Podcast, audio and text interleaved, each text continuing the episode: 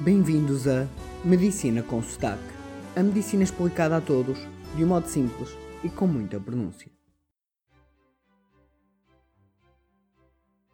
Bem-vindos à continuação do episódio anterior sobre alimentação. Hoje vamos detalhar um pouco mais o assunto e vou-vos explicar como faço para construir uma dieta mais séria com objetivos definidos. Os princípios que uso para elaborar as dietas são aqueles que referi no episódio anterior as grandes recomendações das sociedades internacionais. Primeiro, calculo através de fórmulas, como a fórmula de Harris-Benedict, quanta energia o meu corpo precisa por dia. Isto chama-se a taxa metabólica basal. Isto é uma fórmula que leva em conta a minha idade, altura, peso e sexo.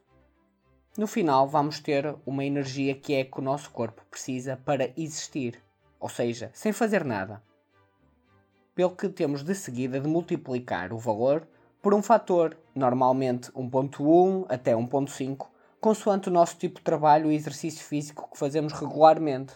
Por exemplo, uma pessoa que trabalha sentada num escritório e não faça exercício físico, a taxa que se multiplica é de 1.1. Já uma pessoa que trabalha, por exemplo, na construção civil e que ainda vá ao ginásio, tem uma taxa de multiplicação de cerca de 1.5. O valor que nos dá no final é a energia que a pessoa gasta diariamente em quilocalorias. Agora, já temos quanto é que gastamos, precisamos de saber quanto é que vamos ingerir, ou seja, quantas calorias temos de comer. Se o nosso objetivo for manter o peso, vamos querer comer exatamente as mesmas calorias que aquelas que se gasta, para que o balanço energético seja zero, mantendo assim o peso. Já se eu quiser engordar, vou comer mais do que aquilo que gasto, Normalmente eu ponho mais 10% do que aquilo que o meu corpo precisa, de maneira a ter um balanço energético positivo. Já se eu quero emagrecer, então vou comer menos 10% daquilo que preciso. Estes 10% são o valor que normalmente uso, que permite aumentar ou diminuir de peso de modo gradual e assim saudável. Depois de saber as calorias que preciso comer, vou dividi-las pelos três grandes grupos de alimentos: as proteínas, os hidratos de carbono e as gorduras, de acordo com as recomendações que já falamos das grandes sociedades internacionais. No caso de hoje, vou-vos dar o exemplo do tipo de alimentos que eu como mais, mas isto é apenas a minha escolha. Cada um terá a sua escolha e torna-se bastante importante diversificar. Claro que para isto funcionar, eu tenho de saber qual a constituição de cada alimento, e para isso podemos usar aplicações ou tabelas disponíveis na internet. E também temos que pesar toda a comida. Ao início dá bastante trabalho, mas com o tempo decoramos muita coisa e ficamos como, com uma balança nos olhos, onde basta olhar para um alimento que sabemos mais ou menos o seu peso.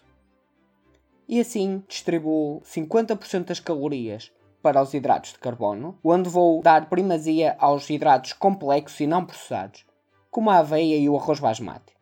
Depois, 30% das calorias vêm das proteínas, através dos ovos, peru, frango e atum.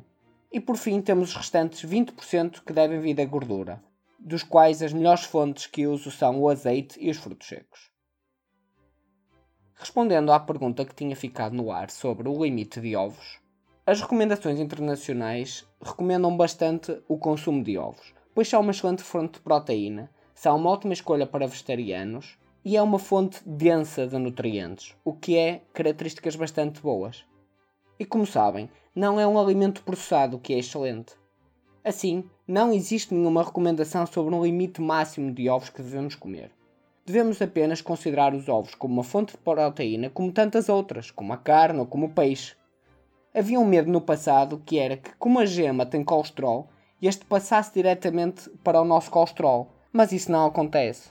Um exemplo disso por exemplo, as vacas, a maior parte das coisas que comem é erva e, no entanto, têm músculo como todos os outros, não são constituídas por erva. Portanto, nós comemos gema do ovo com colesterol, no nosso corpo não se transforma diretamente em colesterol.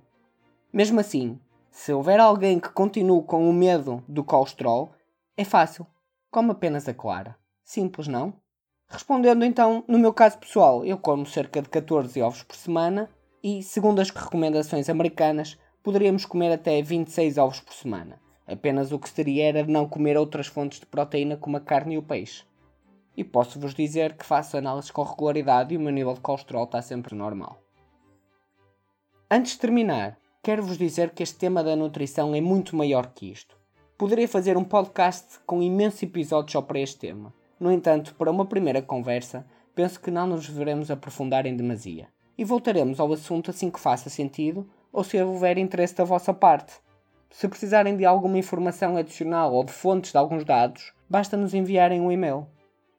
E termino este episódio dizendo-vos que se algum dos ouvintes quiser que eu faça os cálculos para o que precisa de comer ou até uma dieta tipo, contacte para medicinaconsotaque.gmail.com e será tema de um podcast onde será construída uma dieta. Adeus e obrigado.